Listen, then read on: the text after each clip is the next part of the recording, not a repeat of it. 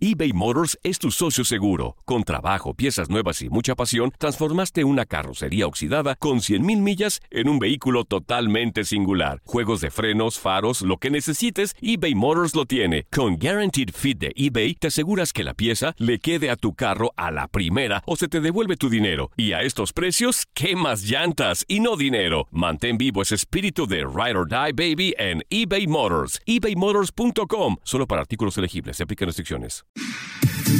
Somos lo mejor en deportes. Esto es lo mejor de tu DN Radio, el podcast. Vaya temas que nos ha dejado la actividad del fin de semana. Una nueva derrota de Chivas, Cruz Azul golea en el regreso de Cabecita, América con nuevo refuerzo y Tigres de México ya entrena en Qatar. Estos y otros temas platicamos con Carlos Pavón en Contacto Deportivo. Comenzar con el tema del conjunto de las Chivas Rayadas del Guadalajara, Carlos sobre, pues han iniciado muy mal, lo han ganado, son penúltimo lugar. ¿Qué le pasa a este conjunto de, las Chivas? Bueno, eh, la verdad, eh, eh, Gustavo, que, que sí, es, es muy doloroso ver un equipo de Chivas en esa situación. lo ha dicho también muy textualmente Ricardo Peláez, que han tenido un pésimo arranque de torneo. Un equipo como Chivas no este, la afición no merece estos, estos tipos de resultados, ¿no? Porque eh, es un equipo grande, un equipo grande donde eh, el mismo técnico ha declarado la falta de actitud. Cuando un técnico eh, declara que falta de actitud, falta de, desconcentración de futbolista, algo malo está pasando en el equipo. Sinceramente, un equipo que está para pelear títulos no puede este, tener esas, esas falencias, no puede estar distraído, no puede estar con falta de actitud. Eso es lo que me preocupa a mí, la verdad. lo que textualmente lo expresa muy bien Víctor Manuel Bucetich y eso sí es preocupante porque ya ya de ahí ya no es cuestión técnica, ya es cuestión mental, ya es cuestión del futbolista que que me parece de que no asumen el rol que tienen que tener como como defender una playera tan importante como la de Chivas, ¿no? Carlos, entonces ahí ya viene siendo un gran problema del conjunto de Guadalajara de revisar a los jugadores, porque por ejemplo, pues eh, el semestre pasado salió Luis Fernando Tena de forma inmediata, llegó Víctor Manuel Bucetich, medio cambió el chip del equipo, pero ahora de nueva cuenta volvemos a ver eh, la situación del, Guadalajara complicada. Entonces, pues irte tristemente a ver qué pasa con, los jugadores, ¿no? Es una pena, es una pena, Tavo, la verdad, porque eh, ya hemos, o sea, y para qué nuevamente a, platicar de las indisciplinas que han habido en el pasado de este equipo de Chivas. Y eso, como te decía, ya no es parte técnica, ya es parte mental y futbolista, que el futbolista no asume el rol tan importante que es defender una camiseta de un equipo grande. Eh, creo que eh, a mí también, la verdad, me preocupa mucho el, el, el semblante del, del profesor eh, Víctor Manuel Bucetich después de cada partido. ya no se ve contento, no se ve feliz, y, y eso te debe entender, obviamente, por los malos resultados que, que, está teniendo su equipo. Creo que, tienen que analizar muy bien la situación. Eh, hay gente muy capaz en, Chivas, de tanto eh, Ricardo Peláez como Víctor, también Manuel Bucetich, son gente muy de mucha experiencia, donde tienen que, poner mano dura con estos chicos, la verdad, eh, porque me parece de que para representar Chivas se necesita mucho más cosas, no un partido bueno, un partido regular, un partido malo, no, para representar Chivas, para estar un equipo grande, tiene que ser constantemente, partido a partido. Y yo creo que eso es lo que han dejado de hacer los, los futbolistas de, del Guadalajara.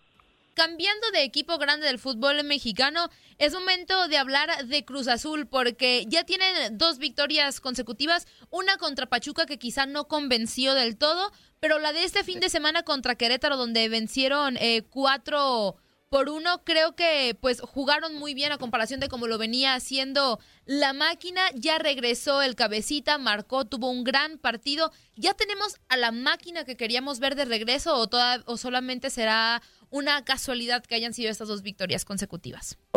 hola Andrea, un fuerte abrazo. Eh, creo que, que debería, ¿no? Eh, tanto eh, Juan Reynoso como sus dirigidos ya alzar la, la, la cabeza, ¿no? Porque creo que que eh, tener un, mal comienzo de lo que venías haciendo el torneo pasado, eh, la separación de un técnico, la llegada de otro técnico, cambio de, directivos, eh, eso afecta mucho también al futbolista, donde, donde creo que, que los eh, partidos eh, que comenzaron eh, comenzaron muy mal las, dos primeras fechas. el, gane contra Pachuca sí fue muy cuestionado por la forma en la que Reynoso este, disputó el partido. obviamente se, se, miraba la desesperación que tenían que ganar sea como sea y, no gustó la verdad. Un equipo como Cruz Azul tampoco merece eso. Un aficionado de Cruz Azul no merece. Con el tan plantel que tiene eh, Juan Reynoso, debe de jugar mejor. Eh, las cosas le salieron mal, le, salieron bien, perdón, contra eh, Querétaro, los gallos de Querétaro, donde aprovecharon las circunstancias, los errores y, que también fueron contundentes. El regreso de Cabecitas es un, jugador fundamental. El regreso de, Luis Romo, la capacidad de Orbelín Pineda que, levante su nivel. el Pío Alvarado me gustó muchísimo también el, el, cambio de, actitud que, ha mostrado el Piojo ha sido importantísimo. Eh, eh, creo que, que, tiene un equipo completo, eh, Reynoso, donde va a trabajar muchísimo para poder sacarle provecho a un vasto plantel que tiene a comparación con el que tenía el año pasado con el Puebla, ¿no?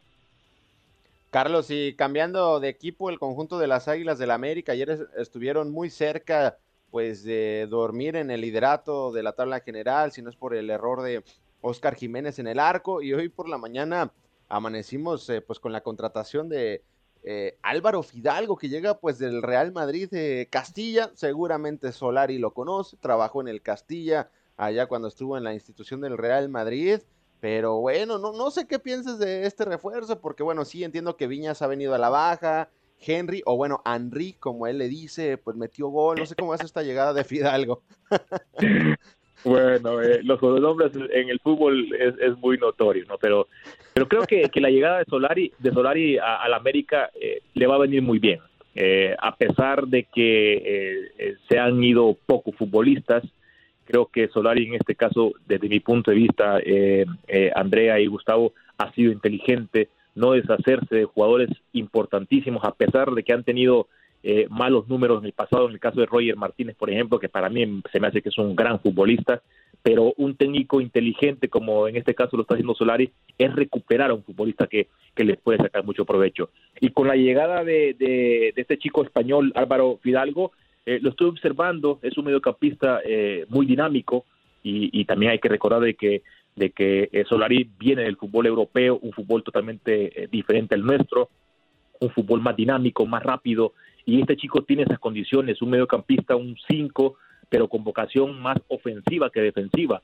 Creo que, que, le puede sacar provecho, más que todo también porque lo conoce eh, Solari al chico Fidalgo, que es un joven, 23 años, va a ser prácticamente una experiencia nueva para él, venir a jugar a, México, a una liga, a una liga muy, muy, muy dura. Eh, la adaptación tiene que ser lo más antes posible, eh, porque eso es lo que, lo que veo yo que le puede afectar un poco la adaptación al DF, la altura, todo eso.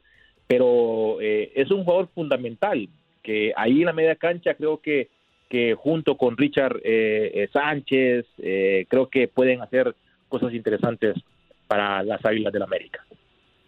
Carlos, ya la última de mi parte, hablar de otro conjunto mexicano, pero que anda por Qatar, el conjunto de Tigres. ¿Qué esperas de Tigres en este Mundial de, Clubes? Obviamente primero pues se tienen que pasar, ¿no? Por el equipo coreano, el Tigres de, Corea, ¿no? Después, pues eh, el Palmeiras, ¿no? Ganador de, de, la Copa Libertadores, que por cierto fue una final horrorosa y en ese caso, pues irte con, con la final ante el Bayern, pero la verdad no sé si veas camino libre para el conjunto de Tigres, ¿crees que tienen posibilidades de pues llegar a ser la mejor representación de un equipo mexicano y de la CONCACAF en un Mundial de Clubes? Sí, y, que le quede bien claro a, Nahuel Guzmán, ¿no? Que, están en representación de la CONCACAF y de fútbol mexicano, ¿no? O sea, no, no, no nomás de, de Tigres, de los aficionados, o sea, por cierto, están representando, sí, están representando al fútbol mexicano y a la CONCACAF. Eh, Carlos, eh, dímelo. Ahorita lo que me mencionabas, ese tema, eh, acaba de subir un tuit Cemex, pues la, la, empresa que está detrás, y coloca un tuit, representamos a todo México, y Nahuel ya puso abajo, ok, lo que usted diga, jefe. Entonces, a representar a México y a la CONCACAF. Así es, bueno, ahí quedó claro entonces. Eh, y, en cuanto a tu, a tu pregunta, eh, eh, Tavo, creo, creo que tiene capacidad el equipo de Tigres. Eh, sabemos muy bien el conocimiento de, su cuerpo técnico. El Tuca es un, es un es un, técnico con mucha experiencia, conoce muy bien a su plantel. Eh, Tigres tiene un plantel vasto, un plantel con mucha experiencia, un plantel con jugadores que tienen mucho colmillo. A mí lo único que me puede preocupar, lo único que me preocupa de Tigres es, es el, la dinámica que le pueda mostrar este equipo eh, coreano, ¿entiendes? Porque son muy rápidos y sabemos que el equipo de, de, Tigres es un equipo medio pausado, eh, le gusta tener mucho la pelota, ¿entiendes? Pero si no cambia de ritmo, yo creo que esa es una de las dificultades que puede encontrarse eh, Tuca Ferretti ahí en ese torneo eh, mundial de clubes, porque sabemos también de que llegan los mejores, llegan este en buen ritmo, en buen nivel, y creo que, que la capacidad Tigres eh, la tiene. Hay que ver, ¿no? Porque son, son partidos únicos y partidos muy difíciles. Carlos, ya la última también eh, de mi parte, pues preguntarte sobre la final de la CONCACAF League. Es ya este miércoles, se van a enfrentar el Alajuelense ante el Saprissa, dos equipos costarricenses. Para ti, ¿cuál es el favorito que para llegar a la próxima Liga de Campeones de la CONCACAF? Eh, buena pregunta, Andrea, porque fíjate que estaba checando los números y son los equipos que en los últimos cinco partidos prácticamente tienen números similares, eh, tienen eh, prácticamente números parejos, tres ganes y dos empates en los últimos cinco partidos, con la ventaja del Saprissa, que lleva en estos cinco, cinco encuentros 17 goles a favor y cinco en contra.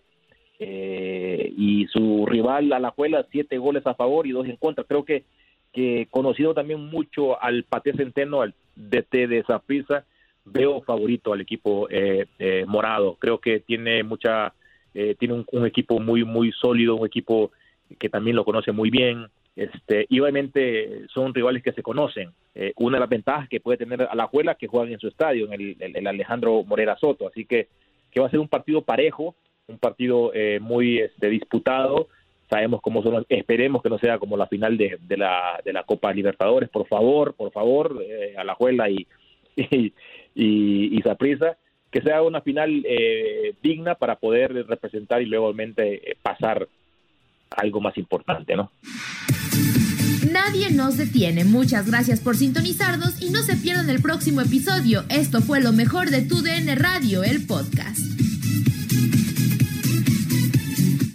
Aloha mamá. Sorry por responder hasta ahora. Estuve toda la tarde con mi unidad arreglando un helicóptero Black Hawk. Hawái es increíble.